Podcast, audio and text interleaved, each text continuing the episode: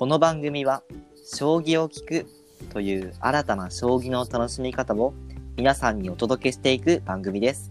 お相手は花粉症がやばいよりとソフトの晩酌が楽しいシエスタと昼と夜が逆転している刺激で、でお送りいたします。それではポイント将棋第44局対局よろしくお願いします。よろしくお願いしますじゃあ、さいやもう、ね、聞いていただいてる方はね わかると思うんですけど一人多いあ、はい。ちょっと、一人多いちょっと多かったですね、一人ね。というわけで、まあ、今回は、えー、まあ、ポイント将棋初のゲストということで、しげきさんをお呼びしております。よろしくお願いします。よろしくお願いします。どうも、刺激です。どうも。えー、まあ、実はね、まあ、ちょっと前回もね、ご紹介をした通り、まあ、しげきくん、しげきくんは、あのまあ、僕たちのね、まあ、同い年で、まあ、同級生って感じですかね。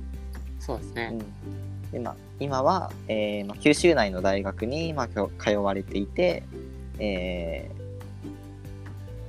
でどうどうなんだろうな、まあ、活動いろいろされてらっしゃるっていう感じですね。春休み、そ暇暇をね、はい。持持てて余してて。る。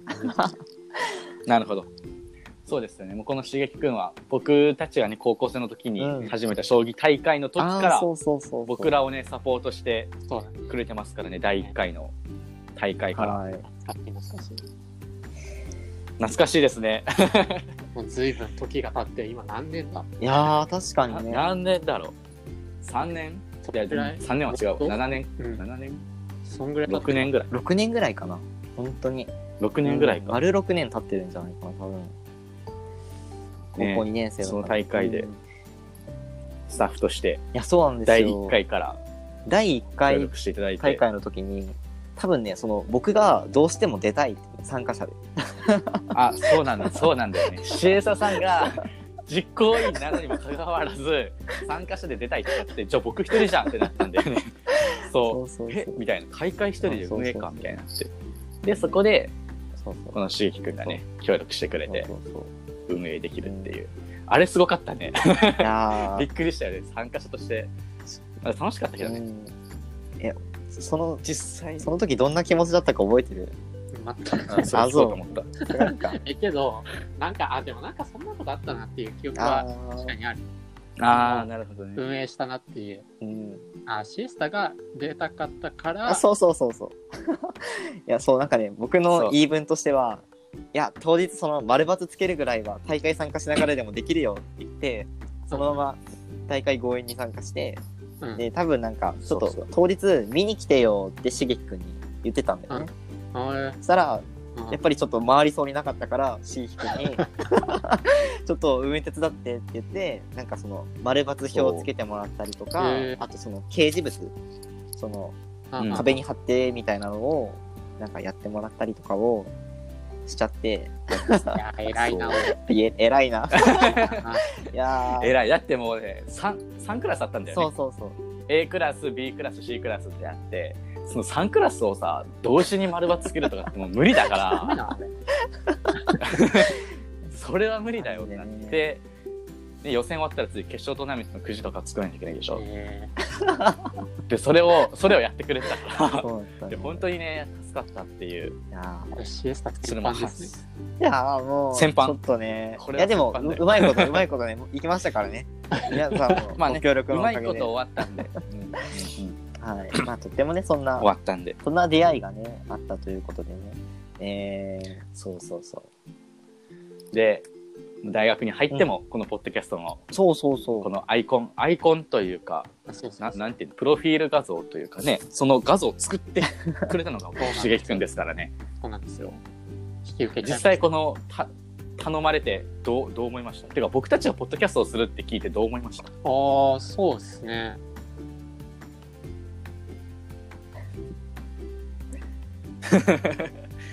どうどういう感想というか？あれ？でも、やっぱ、あれだよね、なんか、あんま将棋ラジオ、なんかラジオとかってさ、聞いたことないとか、そんな感じだったよね。ああんまり確かに確かにあこれつなが切れちゃった？あかもしれない。い切れちゃったねこれ聞こえてる？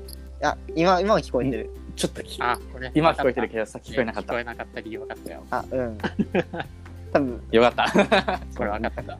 ブラウザとか移動させたりすると、時々、あと、何かなイヤホンとかの関係で、つけたり外したりすると聞こえなくなる。かもしれない。音はこれ、今は聞こえてるのかな？今聞こえてます。聞。こえてる聞こえてる。了解了解。もう一回喋ってもいいですか？はい、もう一回喋ってからお願いします。うんもうもう一回喋ってほしい。えっと、その感想。うん。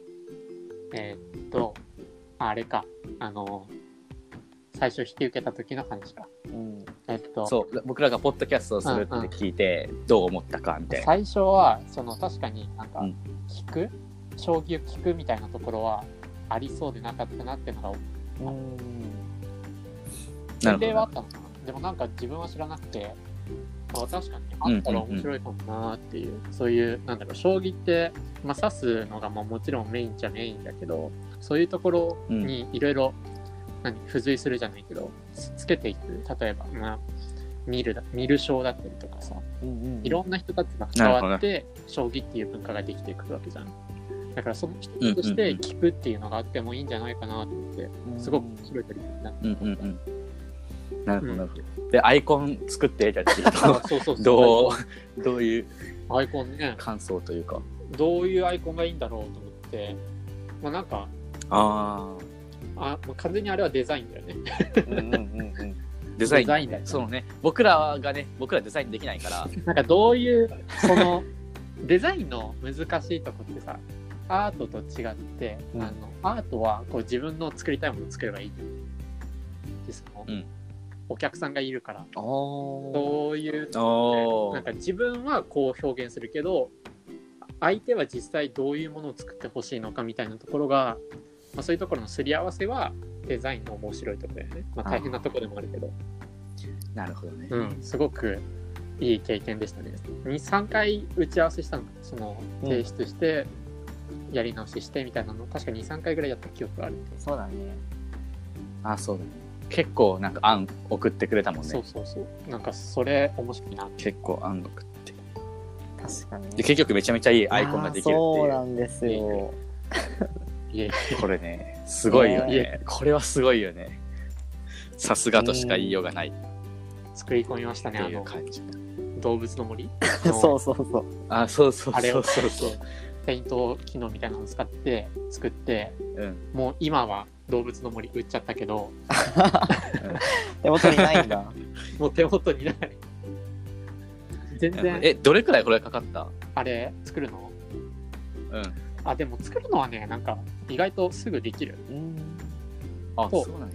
けどやっぱデザインは案出しのとこが一番時間かかるかなっていう感じ。どういうもの作ろうかなって考えてる時間の方が長いかな。なるほどね、そう。まあ嬉しいアイコンというか、すごいアイコンを作っていただいてなんかこのポッドキャストがねスタートした。最初の方からだよね。最初の方から使ってるこれ使ってるよね。一番最初の方から第1曲うん、使ってる。の時からこのアイコンを使ってるんですざいます。もう皆さんねそうもう見慣れたというか結構見てる方多い。毎回これ表示されるんだよ、うんうんね。っていう感じで。他になんか僕らの将棋普及活動の内容って認知してたりとかする？認知してたりとーかすなんかるっていうか。いおりくんの活動はすごく認知していますよ 外国ありがとうございます。ヨーロッパの方ですよね。そうそうヨーロッパの方に行っ行ってて。て将棋普及活えー、動して、すごいなと思って。なんだっけ飛び立て？そうそうそう。飛び立て留学っていう入学システムを使って海外にい行って。やすごいなと思って。本当にね。なるほどね。ありがとう。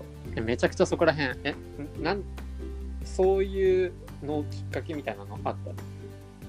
やってみようとどどういうこと？そうあポッドキャスト？ポッドキャストもだしその外国で普及普及活動をしようと思ったきっかけみたいああそれはなんかあれこのポッドキャストも多分話してない？な何回目で話した？ないよね。相当昔だね、でも。あでも、いいんじゃないそうだねちょっと、ちょっとまあ話すぐらい。いいけどなんかそのなんていうかなその将棋大会をしてたじゃん高校の時に。あの刺激くんが協力してくれたやつ、であれで高校3年生の時にテレビ局から取材されたんだよ。ほうほうほでこの大会をどうしていきたいですか、まあ、どう発展させていきたいですか？って言われて、なんか世界大会を開きたいって言っちゃって。おお意識高くね。そう。目標高く。そうそうそう。うん。目標高く言っちゃって。でまあそもそもこの将棋の魅力を海外の人にも伝えたいなって思ってたから。でその一つとして世界大会を開きたいって言ってじゃあ開こうってなって大学に入って海外をメインに考えててえ海外に行っちゃったっていう感じで。い行って海外でも将棋大会を開いてるから。でそう。いつの間にか海外に行ってたっていうのがあって。であれだよね。コロナウイルスがか広がっててでその何ていうか第3回かなんかを第3回の海外であの開いてた大会接近将棋トーナメントって言うんだけどそれを開催するために海外に行っててコロナが感染して閉じ込められちゃって海外で、えで何しようってなってそのリアルで何もできなくなななるわけじゃん。イベントとかが全部。で何しようって考えてた時にポッドキャストっていうのを思いついてシエスタさんにもう電話してうど。うどう？みたいな。やる？って言ったらやろうっていう話になってねうん。もう一瞬で返事してくれたよねいいねやろうって。で始まったのがこれみたいな。でそれがもう1週間に1回土曜日の16時半に毎週アップしてるよねうんもう休む暇なくえアップしてもう1年は経ってるまだ分かってないけどでもね去年の6月末5月30日がスタートだから。あそうかそうか。ー、もうそうだねもうすぐ1年。そうそうそうそうもうすぐ1年経つっていう感じかな。でアイコンとかどうするって話になってうん。でお願いしたっていう経緯かな、そうですね。いや、ポッドキャスト。いやいやいや。いうね、気持ちがすごいなっていう、バイタリティ。でもねまあ ポッドキャスト撮ったことがなかったからどうやって撮るんやろうって思ってた。ねでもまあシエスさんも OK したしいいかみたいな、いやそう僕たちに、ねまあ最初ノウハウが全くなかったから、そこはやっぱり不安ではあったけどでもやっぱ楽しそうの方の気持ちのね方が勝っちゃったからだからもうやりながらでねいいかなと思って。なんか自分はあれだね。もう完全にそのシエスタさんとずっとそのなんだっけ高校卒業した後からずっと話したじゃん,、将棋普及をどうしていこうかみたいな話をしててそ,、の電話の内容をポッドキャストで発信すればいいじゃんって思っちゃったんだよね。っていう軽いノリで言ってたらシエスタさんがその次収録するときにこういう工場とかもあるんだよみたいな言ってくれた そうそうそうそうこういう最初の冒頭とかどうするとか締めどうするとかって話になってくる。おどんどんとラジオっぽくなってくるなってなって、こういう形がうん完成したっていう、ゆるさもありちょっと最初の方はかしこまってるというか形式ばってるところもありみたいな感じのポッドキャストになってる他のポッドキャストがどうなってるかちょっと僕わかんないけどね、っていうのはあるけど。そうね。その意味では2人ともね勉強不足といえば勉強不足よねえ ー聞い聞いてないからね他のところがね。っていうのがあって。でまあその言ったらもう僕らの将棋普及活動のまあ一つの活動だよね、うんうん一環。ん将棋普及活動の一環としてポッドキャストがあるって感じだから。まあ聞きながらゆるく将棋を知れるプラットフォームを作っていこうっていうノリ、なるほど。そうそうそう。そうなんかある？将棋普及でこういうのがあったらいいんじゃないかみたいな。一将棋ファンとして。普及というかこういうのがあったらいいなみたいな。こういうイベントがあったらいいなでもいいしこういうなんていうかなメディアっていうか媒体があればいいなとかっていうのがあったら教えてほしい。そうね。なんか、そうだね。そうね。難しいよね。難しいよねこれ。そうでしょ？打ち合わせ全くしてないもんね。そう。そう全くしないよね。っ ていうか久しぶりだもん ね。しげきくんとはね。シエスタから事前に内容ほとんど聞いてないっていう状態。もうそうそう。まあね、まあ、このポッドキャストのねゆるさを表してますよね。いやそうなんです僕らもねちなみになんですけど、ちなみになんですけど、そう、結構ね、うん僕がね、結構悪いことしててね、今回ね、あの、前日にいろいろ伝えるつもりだったんですよ、もともと。まあ、さすがにゲストとして呼ぶわけだから、まあ、ある程度ね、こう、うん。話す内容を考えておいてもらった方が楽だなと思って、そう、言おうと思ってたんだけど、うん。ちょっとね、その、うん。まあ、おじいちゃんと、まあ、ちょっと晩酌する機会がありました、お家で。いやもう完全プライベートやん。ちょっと、でもそのええ時始めた時ぐらいはまだあちょっと後でしげきくんに送らんとなーみたいな思ってたんだけど なんか気づいたらさもう、うん。なんか10時とか11時前ぐらいにさもうちょっとめね酩酊じゃないけどいい感じになっててもうすっかり忘れてたよね。なるほどね。いつまでに。先般でしていろいろ先般ですね。ねそう。朝しげきくんからの LINE で起きはあみたいな。うん。やばい何も送ってないみたいな感じそでれで起きたはいそれで起きました8時8時半ぐらい。や連絡来ないから。そうだったよな来週で間違え俺が間違えてたのかなと思って。いやまあまあまああの私が先般です。ですよね。いやこれ先般ですね。まあ僕もね、何話すかっていうのもね、全く、うん。てかいつもそうだよね。いつも、いつもその話す内容は決めてない。確かに。そのあーそうそうそう。テーマだけ決めるよね。うん。この話みたいな。だから前回だったら、前回はその将棋と学歴っていう話をしたんだけど、その藤井聡太二冠があの高校自主退学されたっていう話から、で話をしたんだけど、その話す内容っていうのは今日将棋と学歴みたいな。第第42回将棋と学歴っていうのを LINE で送られ送って 分かったやろうっていう感じだから。ああちょっとねやばいバレてしまうな。職務怠慢が。そうそうそうそう。本当にね本当にこんなレベルだからね僕ら。そうですね。ねそうだよね。何話すっていう話でまあ1ヶ月に2回ぐらいかな、このテーマを決めるよね。あーなるほど。2回ぐらい LINE でこう送り合ってお互い送り合ってやりたいやりたいで今回の回はシエスさんがのもシエスさんの持ち込み企画でこれやるっていうふうに決めてやるって感じだね。そうそうそうそう。まあ緩く話せたらいいねって話で始まった回だからもう前回はものすごいプロ棋士バンバン出てた名前が。そうもうえぐいほど出て多分ね早口だったんだけど結構バーって駆け足で内容をねシエスさんが調べてきた内容を伝えて僕がこう聞いて、あそうなんやとかっていう話でやったんだけど今回はもうプロ棋士の名前一切出ずみたいな。もうシエスタの担当した準備されてる回もあるわけあそうそうそう。そうあるあるあるあるあるなるほどある。ある。僕は基本的に下調べはしないっていう、テーマは送るけどねこういう話じゃないっていう。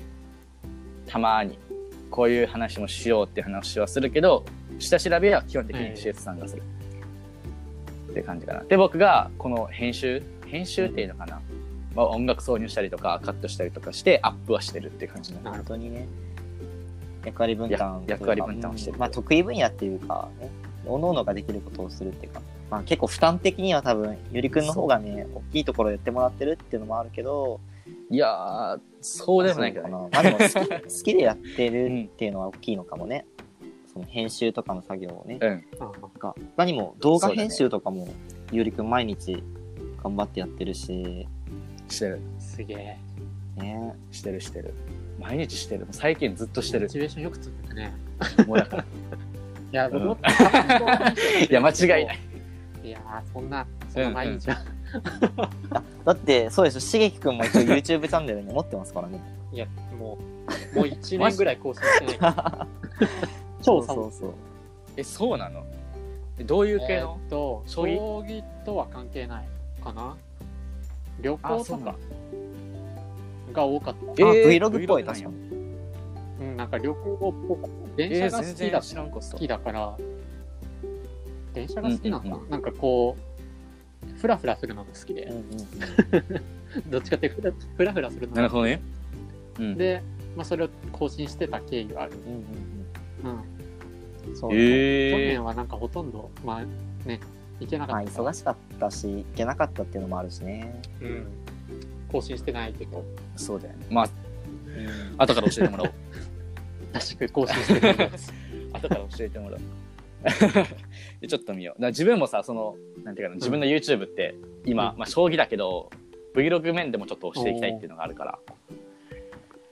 そういろんなねところをいろんな動画を見て参考にしていこうかなって思ってる。いまあね動画編集時間かかるからね。そうなんですよね。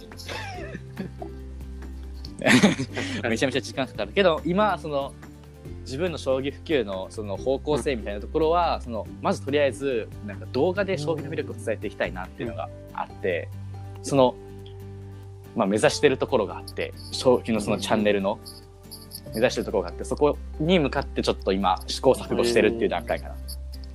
だからもう多くの人がもうチャンネル登録してもらったりとか見ていただいたりとかいいねしてもらってるのがもうマジの励み。なるほどね。すごいですね。うん、もうそれがモチベーションだね今続いてる。いやもう僕はもう30人とかしかいないから。いやいやすごいよ。それでもやってないからね。まあね続けていくのって結構大変だもんね。続きね、そう。ネタもネタもこう準備してって感じだしる人本当に尊敬する。いや間違いない。今ちょっとネタって話が出てきましたけどそのやっぱり動画ネタとか、はい。まあそのこういう話すネタとかっていうのももちろんあると思うんだけどしげきくんの、まあ、趣味というか、まあ、特技というか、まあね、すごいのが一個あって一個じゃないけど、まああって短歌がねものすごいお上手で、活動をね短歌されてるんですよ。でその短歌はいのね、はいそのなんていうかネタっていうのはなんかどっから吹いてどどっから湧いてくるのかなみたいなのはすっごいなんか話一回聞いてみたくてどんな感じで思いつくの？そうね。思いつくのか。うーん。一番多い時はね、寝る直え前。そうなんだ なるほど一番多い時は寝る直前。あの、もうマジで布団に入って寝ようってしてる時に思いつくことが一番多い。短歌もそうだし、まあ、短短歌じゃなくても、まあ、デザインとか、まあ、そういうアイデアは、マジで寝る直前が一番多い。なるほどねなるほどねじゃあ僕らがポッドキャストで作戦会議みたいなのやるんだけど将棋普及活動でねどういったイベントとかそういう企画とかをやっていくかっていうので話し合ったりとかするんだけどそれって夜した方がいいのかな寝る前にああ、どうなんだろう。寝る前にしたらちょっと夢そうリラックスしてるのが一番いいよ。多分。確かにうーんリラックスしてると、なんか、なんていうのかな。何こう、ある程度のことがシャットダウンされて、こう、ポワーンって気持ちになって、こうなんていうのかな。いろんなことを考えなくて済む段階。なるほどね。整整理を始める段階。自分の頭の中で。うんうんうん、情報の吸収をやめて、なるほどね。吸収をやめて整理する段階が多分一番アイデアが降ってくるんじゃないなるほどね。思って。る。じゃあお風呂に入ってる時とかも結構。ああ、いいんじゃない？多分、俺は、あの、もうお風呂シャワーでビャーって過ごせるから、うん。そんな、そんな湧いてくる時間もないけど、多分、そうだよね。確かにね。そういう湯船間だと。ゆっくりしてる時間に。なるほどね。っていうのはなるほどね。結構あれだね。そのなんていうかな。こうリリズメっていうかさこう理屈がちゃんとあるんだね、そこの寝る前っていうところのさ、ね寝る前なんだよ。あじゃあ分かったよ。お寝る前だ。酒飲みながらすればいい、いやーやばいぞ。あでもお酒飲みながらお酒飲みながらポッドキ結構ャストしたら。やばいかなさすがに。うーんどうなんだろうね。あー。あんまり良くないよね印象は。だからその酔っ払わないといいと思あれだねネタ決めるときはでももう、うん飲みながらして。うネタ決めるときは収収録はちゃんとそうだねオンライン飲み会みたいなあのシラフの時にね、うん、昼間にやるのがいいけど。そうそうそう。だからそうだね僕らで将棋普及活動のなんか話をするときは、あでビール持った？って言いながら。らしようか。あうんビール持った持っ始めるたって言って。あまあうんいいいいね。いいね、うん、出るかなアイデア。まあでもね、うん、ーうん。このなんていうかなコロナでさ今うん。本当にリアルで何何もできないわけじゃんか。まあできる、結構対策もしたらできるとは思うんだけど、結構新しい形に転換していくポイントなんかなって今思ってるから、その将棋界だけではなくてね。だからそこでやっぱり新しい形ってものを、まあどんどんと生み出していきたいなと思ってるから、どんどんとお酒飲みながら話して、新しい形作って今さ僕ちょっとそのゆりくんとかにはちょっと話したんだけどあのやりたいなって思ってることがやっぱあって一個だけ。でそのゆりくんがさっき言ったようにその転換期じゃないけど、まあ、新しいことを始めるっていうかみんなが見たことないような企画っていうのが、やっぱり、こう、興味持ってもらうには、いい方法の一つかなって思って、その、将棋とね、別のものを組み合わせようと思って、で、短歌を組み合わせたいなと思ったんですよ。将棋と短歌。はいで、まあ、普通に考えたら、まあ、将棋の短歌、将棋のことを読んだ短歌を作ればいいのかなって普通の人は思うと思うんだけど、いや、なんか僕はちょっとそれだと面白くないなと思って、なんかパズルみたいな感じで、こう、例えば、5文字の言葉、例えば棒銀和とか、みたいな感じで、こう、言葉をたくさん用意しておいて、それをこう組み合わせて、五七五七七の音にはめていったり、自分の言葉最後でこうちょっと調整したりつなげたりしながらやると、その短歌のこと知らない人でも、将棋の短歌が作れるんじゃないかなって思ったんですよ。ちょっとこのワークショップやってみたいんで。どうですか？なるほどね。どうですか？どうですか？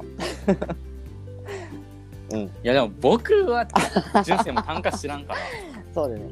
いやでも、でも、その、ななんとも言えないか広める対象としては、まあ、そういう人たち、そういう人たちに呼びたいな、逆に。うん。は、なるほどね。なんか短歌で考え、その短歌に縛られなくていいんじゃない？その今、今出た情報は短歌から生まれたものだけど、その生まれた情報を今度短歌っていうのから外して、例えば、あの、その 5, 5文字の塊のピースを作るだったら、そういうのをこう、なんていうの、パズル形式にするみたいな形で、まあ短歌に縛られずに、その、ボードゲームレベルの組み合わせとかに落とし込んでもあいいんじゃないかなあ、確かに確かに確かに今。そうだね。こうなんか、あのーえっと、言葉遊びじゃないけど、まあそういった感じで、もっと、もっと触れやすい形に落とし込んでもいいっ確かに。てことだよね。うんそう、だから、ちょっと思ったのが、まあ、短歌かどうか知らんけど、その、うんうんうん。中身の形があります。うんうんうん。囲いの形があります。もうそれか別々のカードになってて。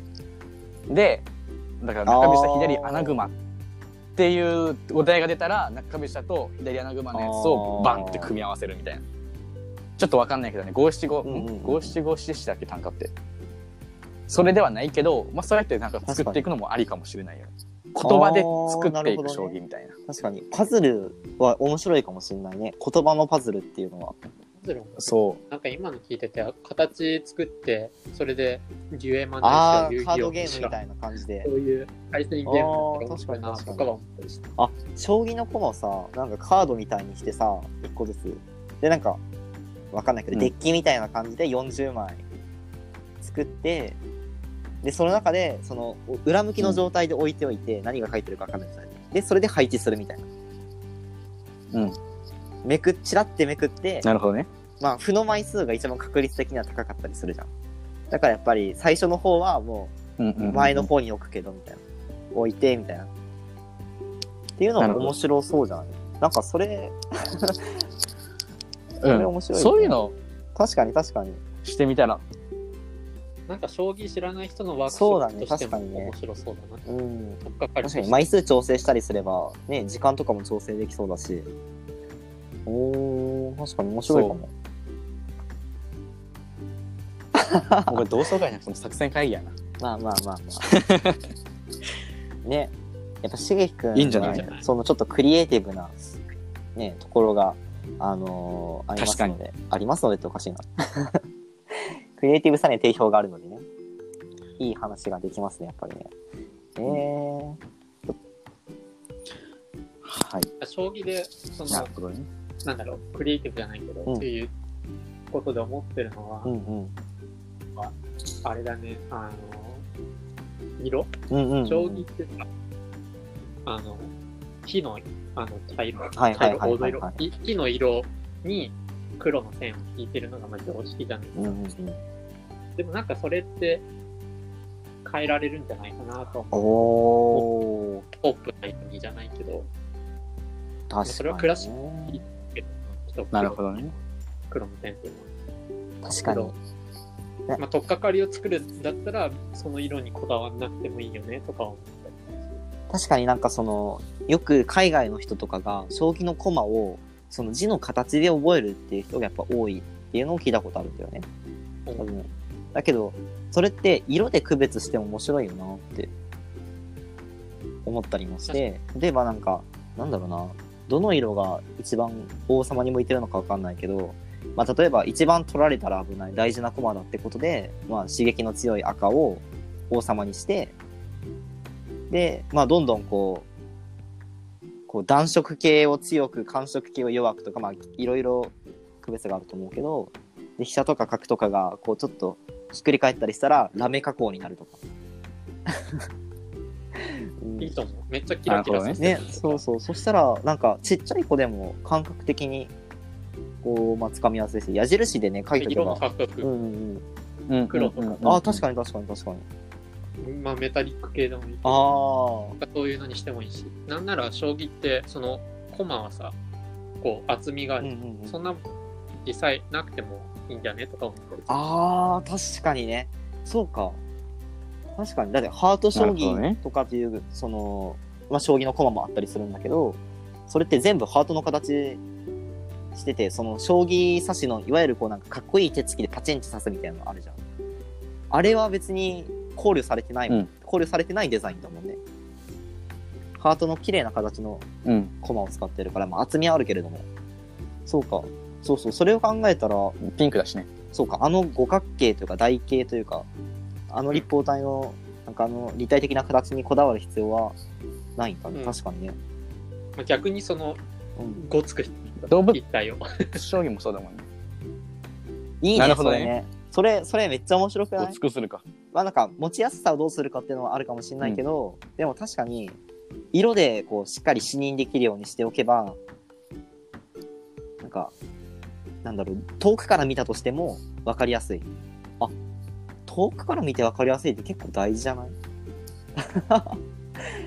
とか、あと、その、なんだろう、認知能力がちょっとその、まだ自信がないとか、もし落ちかけてるとかっていうような、まあ、いろんなその方たちがいたりしたら、そういった方たちでも遊びやすくなったり。